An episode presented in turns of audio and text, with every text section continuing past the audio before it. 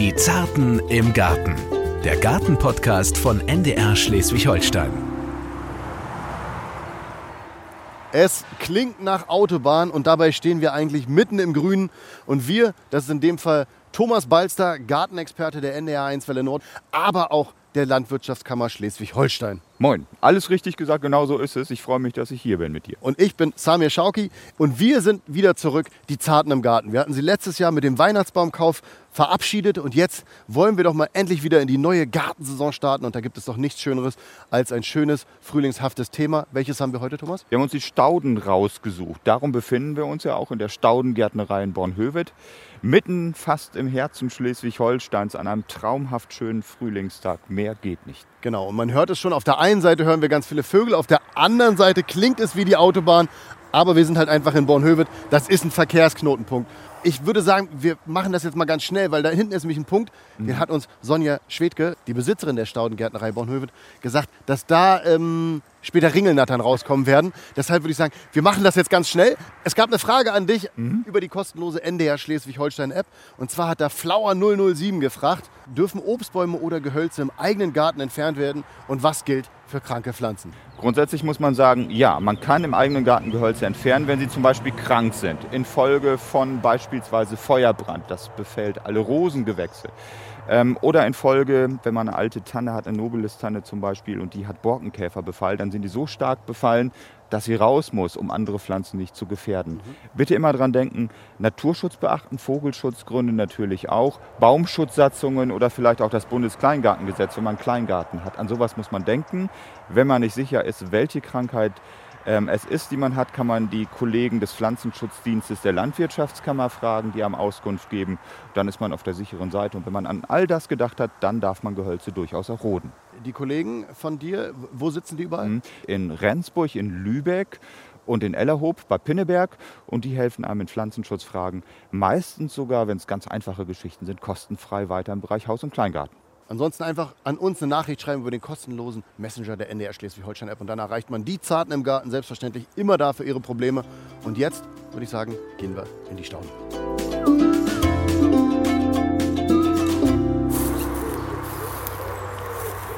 Thomas, magst du den Leuten mal beschreiben, wo wir hier gerade durchlaufen? Ja, das klingt eigentlich nach einer leichten Gehbehinderung im Staudenbeet, aber das sind, das sind die Blätter und die abgestorbenen Pflanzenteile des Vorjahres im zarten Grün des jetzt neu erwachenden Frühlings im Staudenbeet. Teilweise sind das sicherlich auch meine Gelenke gewesen, die so geknackt haben. Ja. Wir können jetzt aber erstmal Hallo sagen, nämlich Hallo an unsere Gastgeberin. Moin, Moin. Svenja Schwedke, Besitzerin der Staudengärtnerei Bornhöved. Wir sind hier in deinem schönen Reich. Äh, es ist sehr, sehr grün. Man fühlt sich sehr wohl, bis auf diese kleine Ecke, weil die hast du uns nämlich vorhin beschrieben, dass da eigentlich was ganz, ganz Tolles drunter lauert, aber eventuell auch etwas, was ich nicht so mag. Fangen wir doch mal mit dem an. Was könnte denn da drunter sein, was besonders schön ist? Das ist ein Haufen, der ist mit äh, Europaletten eingezäunt. Ich würde mal sagen, vier mal drei Meter groß. Da ist eine Pflanze drunter, die bei uns nicht winterhart ist. Was eine, für eine Pflanze ist das? Eine Gunnera, ein Mammutblatt, kommt aus Südamerika. Und die schützen wir im Winter mit Buchenlaub und decken sie dann mit Vlies ab und machen die Paletten drum, damit das alles nicht wegweht. Und ich habe dir vorhin erzählt, und das hätte ich nicht tun sollen, dass wenn man die auspackt, das machen wir ja so Anfang Mai, also so Richtung Eisheilige, ähm, dass dann manchmal Ringelnattern da überwintert haben. Und ich finde, das ist ja eigentlich sehr, sehr schön, dass die hier wohnen mögen. Die es schlafen noch, echt. Ich hoffe, Sie schlafen noch mindestens die nächste halbe Stunde, denn ich muss Sie nicht kennenlernen. Schlangen, das ist nicht so meins. Thomas, wie ist es bei dir? Nö, bei mir geht's auch. Ähm, ich habe mehr Angst vor großen Tieren. Also von daher alles gut. Du weißt ja noch nicht, wie groß die Ringelnattern hier sind. Aber Svenja, ich habe vorhin schon ganz laienhaft gefragt. Du hast mich aufgeklärt, weil ich dachte, so eine große Pflanze ist ja eigentlich keine Staude. Eine Staude ist ja definiert als etwas, was über Winter oberirdisch abstirbt und mehrjährig ist und im Frühling wieder austreibt. Also im Gegensatz zu einem Gehölz, was ja auch im Winter da ist, also zu sehen. Und das ist im Prinzip eine Staude, nur eben keine richtig winterharte. Die braucht Schutz. Und da hast du jetzt auch schon so die ersten Vorteile der Stauden genannt, nämlich das äh, winterharte, mehrjährig. Das heißt, ich habe viel Spaß an den Pflanzen. Es gibt ja aber noch mehr Vorteile, ne? Und die werden mit der Zeit immer schöner. Aus so kleinen Pöttchen werden ja richtig große Horste und äh, andere Vorteile sind, dass die relativ pflegeleicht sind. Man schneidet sie im Frühling zurück und manche muss man ab und zu mal teilen. Aber wenn man die Pflanzen für den richtigen Standort aussucht, sodass sie sich wohlfühlen, kommen sie gut wieder und sind gesund und robust und auch nicht anfällig. Und über den Standort werden wir später nochmal sprechen. Was für Varianten gibt es bei den Stauden? Es gibt einheimische Stauden und welche, die aus anderen Ländern zu uns kommen, wie zum Beispiel da die Elfenblumen. Die kommen aus Asien, die sind aber bei uns total winterhart und wunderschön. Ich glaube, die unterscheiden sich ja auch noch in der Form, wie sie wachsen. Genau, es gibt bodendeckende, flächig wachsende, wie zum Beispiel hier Waldsteinien oder ähm, auch die Elfenblumen oder immergrün, Gedenkemein, solche Sachen. Dann gibt es äh, Solitärstauden, die so dastehen als einzelne, die man auch eben nicht in großen Gruppen, sondern in kleinen Gruppen pflanzt, wie zum Beispiel Waldgeißbart oder für die Sonne Rittersporn. Und dann gibt es so ähm, Begleiter, die dazwischen von der Menge her gepflanzt werden. Also ne, von den bodendeckenden pflanzt man viele, von den Solitärs wenig und von den anderen so mittel viele.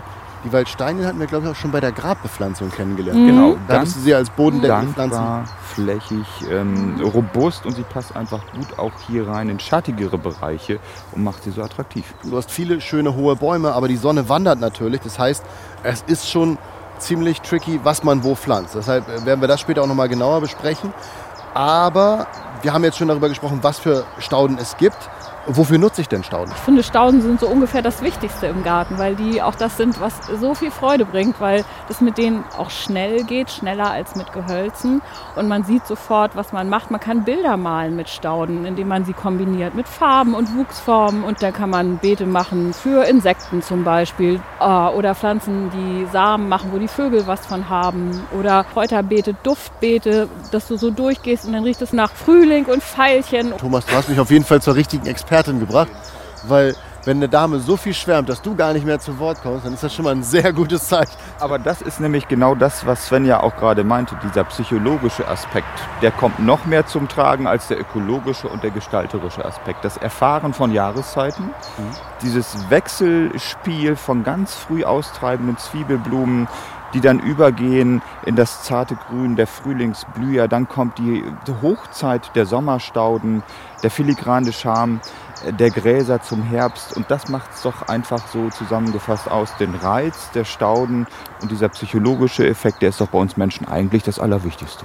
Dann jetzt kurze Frage an euch, beiden. welche Staude ist das Must-Have in diesem Jahr, wo ihr sagt, Mensch, die muss man unbedingt haben im Garten? Ich merke, dass meine Kunden ganz viel nach Stauden für Insekten fragen. Und dann gibt es Storchschnäbel, die relativ neu sind auf dem Markt, die ziemlich lange blühen. Also die Sorte Roseanne zum Beispiel, das ist ein blauer, der blüht wirklich von Ende Mai bis zum Frost. Das ist ein toller Bodendecker und eine unkomplizierte Sache und blüht und blüht und blüht in einer tollen Farbe. Also etwas, was selbst ich quasi handeln kann. Traumhaft schön. Und ich halte ja sonst immer nichts davon, wenn jedes Jahr so eine neue Sau durchs Dorf Ja. getrieben wird im Rahmen von Aktionen. Aber dieses Jahr gibt es ja die Staude des Jahres und das ist die Schafgabe. Davon gibt es unglaublich viel, auch schöne Sorten. Und ich finde, sie bereichert zum Beispiel mit so schwefelgelben Blüten. Und das ist einfach eine, deren ähm, Heilkrautwirkung ja auch bekannt ist. Achillea heißt sie botanisch. Und diese heilende Wirkung war schon bekannt in der Antike und darum heißt diese Pflanze, ich glaube auch Soldatenkraut wird sie genannt. Und sie sieht einfach im Beet auch wirklich schick aus. Und von daher glaube ich, darf man die Schafgabe als Staude des Jahres gerne einfach auch mal erwähnen. Ich finde sie auf jeden Fall schick. Und ich finde das so klasse, dass die Schafgabe das ist, weil die ja häufig gelb blüht. Also es gibt auch rosa und rote und weiße Formen. Aber gelb ist ja eine Farbe, die viele Leute im Garten nicht so sehr schätzen. Und dadurch, dass die jetzt Staude des Jahres ist, wird sie mal so ein bisschen ins Rampenlicht gerückt. Und das hat sie verdient. Weil die lange blühen, wenn man sie ab und zu mal schneidet zwischendrin. Und da können Insekten was dran finden. Die sind toll als Schnittblume.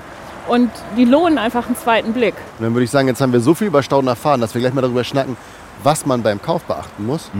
Und da weiß ich, gibt es das ein oder andere, was du uns als Expertin, liebe Svenja, sicherlich erzählen kannst. Und ich stehe jetzt vor einem Blumenbeet, das mir ein bisschen Appetit auf Spiegelei macht. Warum macht mir dieses Blumenbeet wohl Appetit auf Spiegelei? weil die Narzissen, die da drin blühen, zum Teil welche sind mit richtig orange-gelber Tröte und weißem Kranz. Und die sehen echt aus wie Spiegeleier, das Pra- stimmt. Ein Prachtspiegelei könnte Ja, ganz viele Prachtspiegeleier. Thomas, sonst steigst du bei Essen auch immer ein. Beim Spiegelei bist du nicht dabei. Nee, ich habe zu viel Eier in letzter Zeit gegessen. Und äh, vor einigen Tagen war ja auch der Supermond sichtbar mit mhm. seiner nahezu gelben Super Vollmond. Super Vollmondphase. Jetzt habe ich irgendwie Lust auf andere Pflanzen, die mich nicht mehr an dieses gelbe und spiegeleiige erinnern. Vom Cholesterin mal ganz abgesehen. Hast du da schlecht geschlafen bei dem Supervollmond? Nö, ich habe bestens geschlafen. Das war aber auch ein bisschen dem guten Weißwein und dem Spargel vorher geschuldet. Gute Kombination. Ähm, wir wollten aber generell weiter über Stauden reden. Wir haben ja jetzt schon erfahren, was sie so vielseitig macht, also dass sie mehrjährig sind, dass sie winterhart sind, dass man sie schön teilen kann, dass sie mit der Zeit immer schöner werden. Aber bevor das alles passieren kann, muss man sie kaufen worauf achte ich denn beim Kauf? Also was sind so die Sachen, wo du sagst, da musst du darauf achten, dass es eine gute Staude ist, die du dir da einkaufst? Das eine ist äh, bei der Überlegung, was ich kaufe, dass ich gucke, dass es dahin passt, wo was hingepflanzt werden soll. Also dass die Standortbedingungen stimmen, der Boden stimmt, die Lichtverhältnisse, dass es sich harmonisch ins Beet einfügt.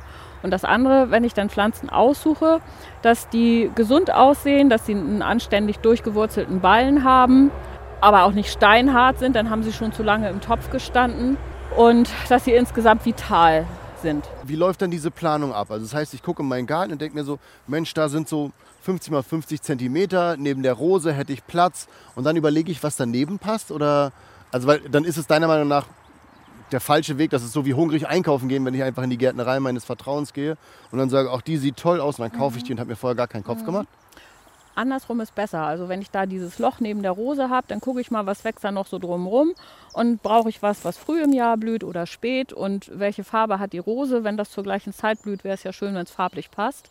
Und auch welche Wuchsform möchte ich. Möchte ich was wuscheliges, zartes, was die Rose unten so ein bisschen umspielt oder brauche ich da lieber was kerziges und danach wähle ich das dann aus. Dann kommen wir vom Essen nicht weg, ne? Einkaufsliste. Es ist die Einkaufsliste. Ja. Ich bleibe bei meinen Spiegeleiern und was steht bei dir auf der Einkaufsliste? Ähm, eine ganze Menge, aber bevor ich es vergesse, mir fällt noch ein, man kann sich ja auch, bevor man pflanzt, echt Gedanken und Anregungen holen. Also beziehungsweise Anregungen holen in Baumparks, Arboretum Ellerhoop, wie hier in dieser tollen Staudengärtnerei. Es gibt viele andere Staudengärtner, wo man sich auch schlau machen kann. Und ich glaube auch einfach Bundes- und Landesgartenschauen, all das bietet einem die Chance, botanische Gärten, da muss man einfach vorher auch mal aktiv sein und sich das angucken und dann vielleicht nachher erst kaufen. Das ist auch wichtig und da hat Schleswig-Holstein eine Menge zu bieten. Übrigens auch im Rahmen der Aktion Offener Garten, die ja auch ansteht, wo man sich sowas angucken kann. Das fällt mir auch alles dazu an, äh, wo man einfach sagen muss, vorher gucken, nachher pflanzen, das ist das Beste, was man machen kann, was du schon sagtest, Svenja. Okay, also müssen wir quasi schauen, wie hoch will ich es haben, in welcher Erde ist es, welche Farbe möchte ich haben und was soll es machen. Also soll es umspielen oder hochwachsen. Das sind quasi so die Punkte, die man im Kopf haben muss, bevor man einkauft, damit man dann auch äh, die Spiegeleier hier schön setzen kann. Genau. Jetzt muss ich aber fragen, also ich habe ja von Thomas erfahren, du hast früher, war deine Gärtnerei ja quasi ganz normal offen, die Leute konnten herkommen. Jetzt mittlerweile bist du auf den Onlinehandel umgeschwenkt. Ist das jetzt einfach, um eine neue Zielgruppe zu erschließen? Also versendest du jetzt deine Stauden besonders weit? Also gehen die jetzt nach äh, Süddeutschland oder China oder Südamerika? Oder ähm, warum hast du diese Umstellung gemacht? Wir haben 20 Jahre hier ähm, Kundenverkehr gehabt und eine schöne Zeit gehabt und dann einfach das Alter gemerkt.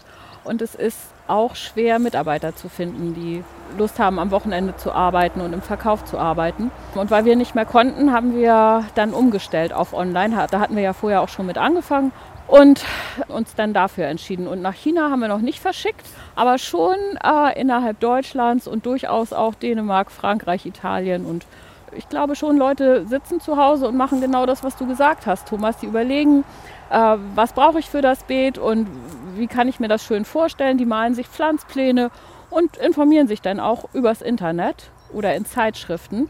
Und diese Leute bestellen dann. Und das ist schön. Thomas, klopf du Svenja mal auf die Schulter. Welche Staude ist denn hier besonders schön? Also ich finde alles wunderschön, aber eine Pflanze, eine Staude sticht, glaube ich, besonders heraus, die Svenja, die du schon erwähnt hattest, ähm, Geranium, Storchschnabelgewächs. Mhm. Das sind tolle Pflanzen für jede Gelegenheit, die in halbschattigen Lagen sich sehr wohlfühlen, die man mit vielen Gehölzen kombinieren kann. Und die gibt es hier in vielen Arten und Sorten. Die sind wunderschön und die finde ich einfach ähm, für mich persönlich, für viele andere auch herausragend, weil man so unendlich viel gestalterisch mit ihnen machen kann. Und das ist eine zauberhafte Überleitung, denn im nächsten Take sprechen wir darüber, welche Stauden in Schleswig-Holstein denn besonders gut kommen. ausnahmsweise mal kein Auto da. Genießen wir kurz den Moment der Ruhe hier in Schleswig-Holstein, dem Bundesland, das mehr umschlungen ist. Und mehr umschlungen, passt auch zu Balzer, denn der hat das Thema mehr umschlungen und hat gesagt, Mensch, wir können auch die Landesfarben mit Blumen formen. Mhm. Genau so ist es. Und die sich dann ja auch noch wohlfühlen in diesen sehr windigen, rauen Regionen, die wir häufig in Schleswig-Holstein haben, in diesem Land, was nicht für Weicheier geschaffen ist.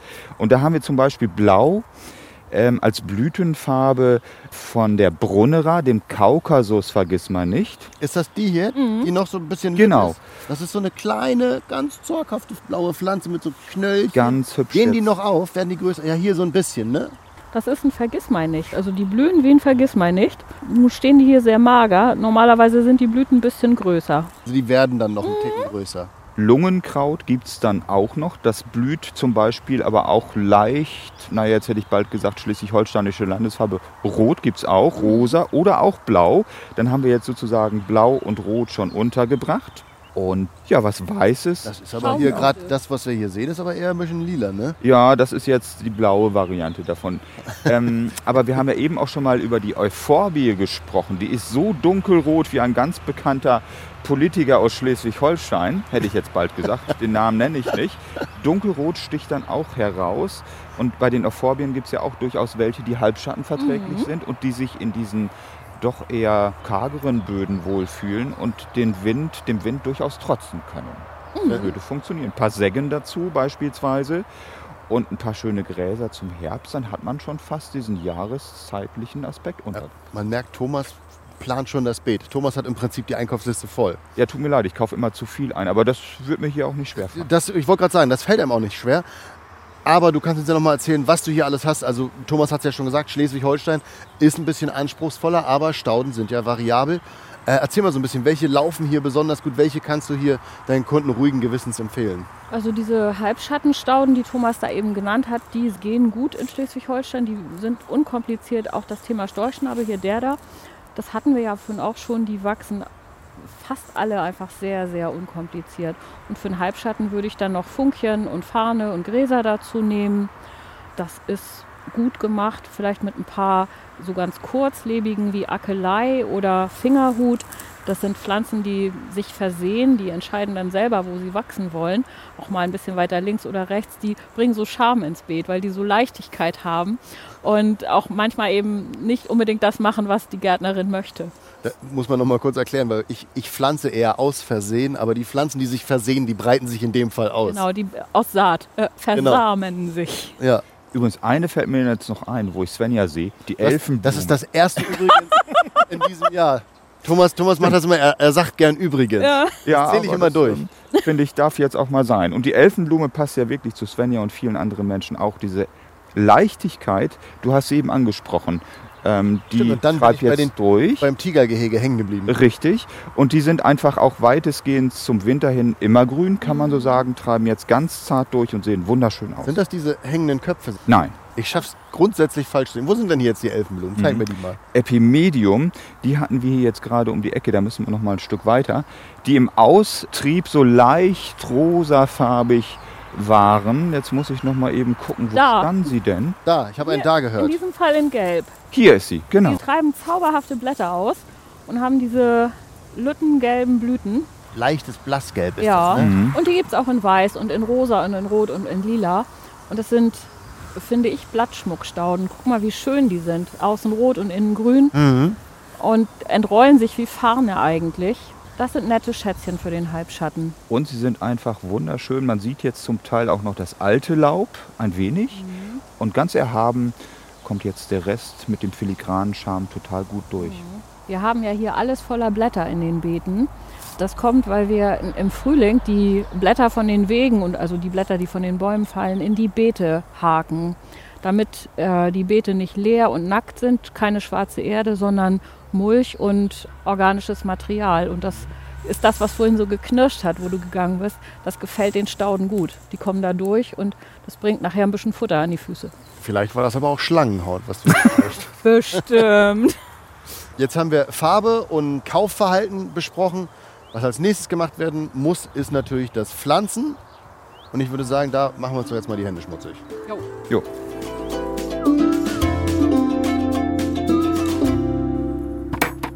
Ups, bisschen zu sehr fallen lassen.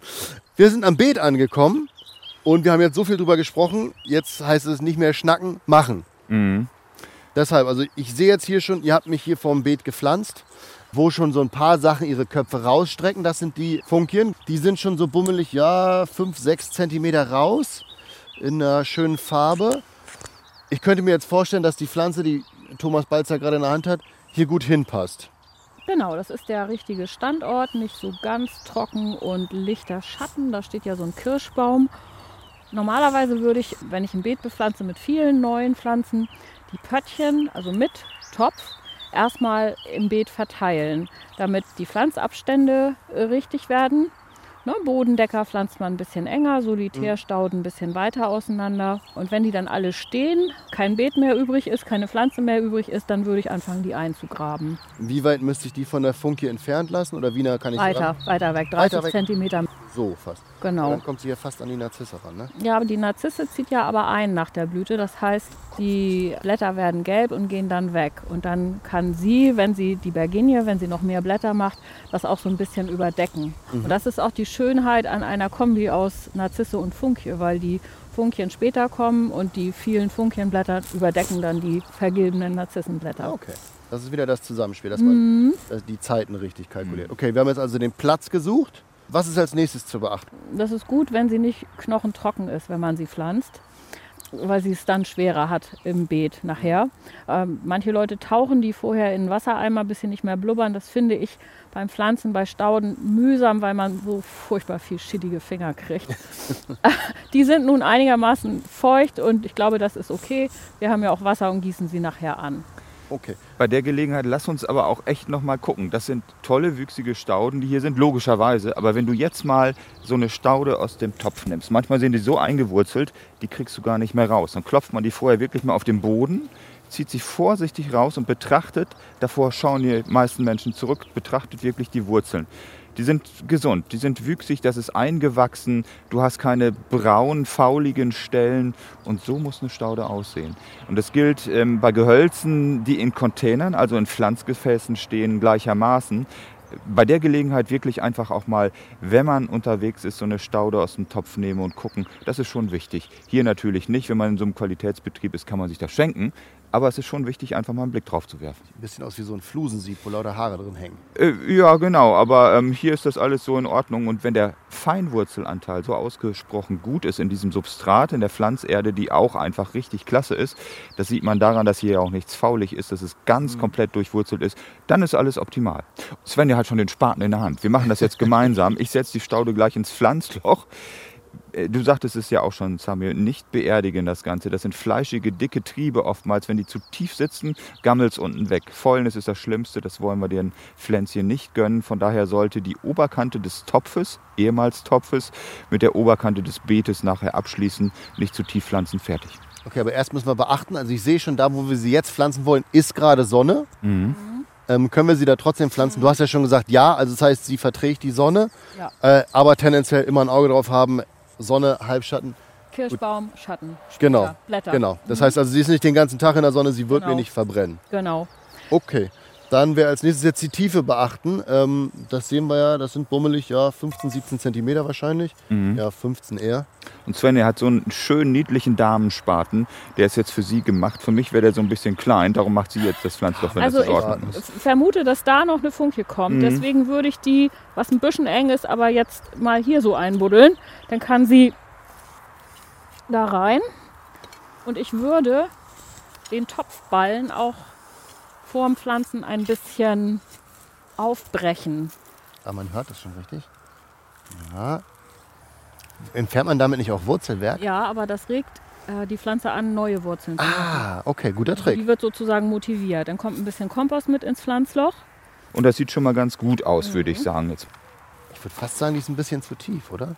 gucken wir gleich mal rausziehen, geht immer noch. Ja, okay. stimmt. Und dann wollen wir jetzt gleich mal bei der Gelegenheit die Pflanze leicht nach oben ziehen. Das ist jetzt Oberkante. Und ich würde sagen, das sieht, bitte nicht zu viel. Es wird oftmals in der Literatur auch beschrieben, das Ganze anzutreten oder anzudrücken zu viel. Das heißt nicht, dass sie einbetoniert wird. Und jetzt kann man, glaube ich, ganz gut erkennen, steht sie gut. Man könnte Ja. noch einen kleinen Gießrand machen. Das sieht ein bisschen nach Spielerei aus, aber wenn man nachher gießt in trockenen Zeiten, hält sich hier das Wasser viel länger. Das kann man ja auch gleich sehen, wenn wir ein bisschen angießen. Und ähm, warum sollte man dann nicht so einen kleinen Gießrand lassen? Hier sieht man es ja auch. Und jetzt sieht es doch aus wie neu und schon fast eingewachsen. Und äh, wenn wir morgen wiederkommen, dann hat sie sich schon richtig akklimatisiert. Stauden wachsen so schnell, da kann man beim Wachsen zuhören. Das stimmt. Wie viel gießt du jetzt? Der Ballen war vorher schon ausreichend feucht. Das sind jetzt etwa 375 Milliliter und das reicht. für diese Pflanze auch. 350. Nein, Scherz. Äh, bitte nicht zu viel, wenn sie sowieso vorher schon feucht, weil sie sollen ja nicht anfangen zu gammeln. Dann reicht so ein Schluck aus der Kanne vollkommen aus und gut ist. Das ist jetzt, du hast schon gesagt, das ist eigentlich zu nah ne, an den anderen. Aber wir mussten das jetzt pflanzen, damit man das mal sieht. Ähm, wie viel Abstand wäre richtig gewesen? Also tendenziell hätte sie 30 Zentimeter. eher hier sitzen müssen wahrscheinlich. Ne? Also so 10 Zentimeter weiter weg. Also 30 Zentimeter bummelig, ein, ja, eine Schuhlänge kann man sich fast merken, ne? dass man da den Abstand einhält. Aber zurück nochmal zum Wässern. Ich habe das so ein bisschen lapidar gesagt, Entschuldigung. Aber es ist wichtig, wenn die Pflanze feucht ist. Der Ballen ist auch feucht gewesen, hat jetzt noch ein bisschen Wasser gekriegt. Ähm, unter normalen Temperaturbedingungen im Frühjahr reicht das drei bis fünf Tage aus. Also nicht zu viel gießen, damit beerdigt man die Pflanze. Das ist zu viel Feuchtigkeit, bringt auch nichts, verursacht Fäulnis. Und einfach mal eine Daumenprobe machen nach ein paar Tagen. Wenn man merkt, dann ist es wieder trocken, dann erst gießen und nicht jeden Tag ein bisschen pitchern, sondern lieber einmal durchdringend und fertig. Okay, dann sind wir da schon an einem Punkt. Was machen denn die meisten Hobbygärtner da falsch? Also ersaufen ist sicherlich ein Thema, vergraben ist das zweite. Was sind so noch Standardfehler, die, die gemacht werden? Ja, Also vorher. Genau das, was du gerade gesagt hast, Thomas, finde ich. Ja. Dieses Pütschern. Also wirklich lieber durchdringend einmal und dann vier, fünf Tage nicht, als jeden Tag ein Büschen. Vorher Unkraut entfernen, sollte man auch machen. Nichts ist schöner, genau als wenn der Giersch sanft durchs Beet gleitet nachher. Wir haben ja auch schon angesprochen, nach Möglichkeit reifen Kompost, Mutterboden gemischt einzubringen, vielleicht ein paar Hornspäne. Nichts ist schlimmer, als zu fetten Boden zu haben. Viele hauen auch ganz viel mineralischen Volldünger ran. Das wollen die Stauden gar nicht haben. Die sollen ja einfach auch nicht zu mastig werden. Das bedeutet ja auch eine Schädlingsanfälligkeit, sondern die sollen einfach mit den Bedingungen ganz gut klarkommen. Dann würde ich sagen, haben wir ja jetzt alles richtig gemacht. Ne? Wir haben auf den Platz geachtet, wir haben auf die Bodenbeschaffenheit geachtet, auf die Sonne, Schatten, auf die Höhe und wir haben nicht gepitchert, sondern kräftig gegossen. Das heißt also, diese Staude wird wunderbar wachsen. Auf jeden Fall. Das freut mich jetzt schon. Wann sollen wir sie uns anschauen, damit wir das Werk sehen? Och, kommt doch einfach in drei Wochen mal vorbei. Oder vielleicht fotografierst du das ja, du hast ja viele Social Media Kanäle, da kann man ja einfach mal reinschauen, Staudengärtnerei Bornhöved. Und dann tust du uns den Gefallen und machst davon einfach in zwei bis drei Wochen mal ein Foto und dann können wir das da sehen, was Ja. der Balzer hier gezaubert hat. Freue mich wir jetzt das. schon drauf. Ich mich auch. Und dann würde ich sagen, sind wir eigentlich vom Kauf bis zur Farbe bis zur Form alles durch. Gepflanzt haben wir auch. Das heißt, jetzt wird es wieder Zeit für die beliebte und alles zusammenfassende Kategorie. Das Wichtigste kompakt. Erstens, es ist wichtig, die Pflanzen nach Standort auszuwählen, die richtigen Boden- und Lichtverhältnisse für die Pflanze zu haben. Zweitens, gestalterische Aspekte nie außer Acht lassen. Das heißt also Gehölze und Stauden nach Möglichkeit in heimischen Beeten gut miteinander kombinieren. Das ist ganz wichtig und bringt den Charakter von Stauden und Gehölzen gleichermaßen zum Tragen. Drittens, auch mal gucken, ob es nicht etwas sein kann, was eine kurze Zeit ganz, ganz doll blüht, statt immer auf lange Blüte zu gucken. Und so ein Knaller im Beet, der zwei Wochen schön ist, ist ein echtes Geschenk.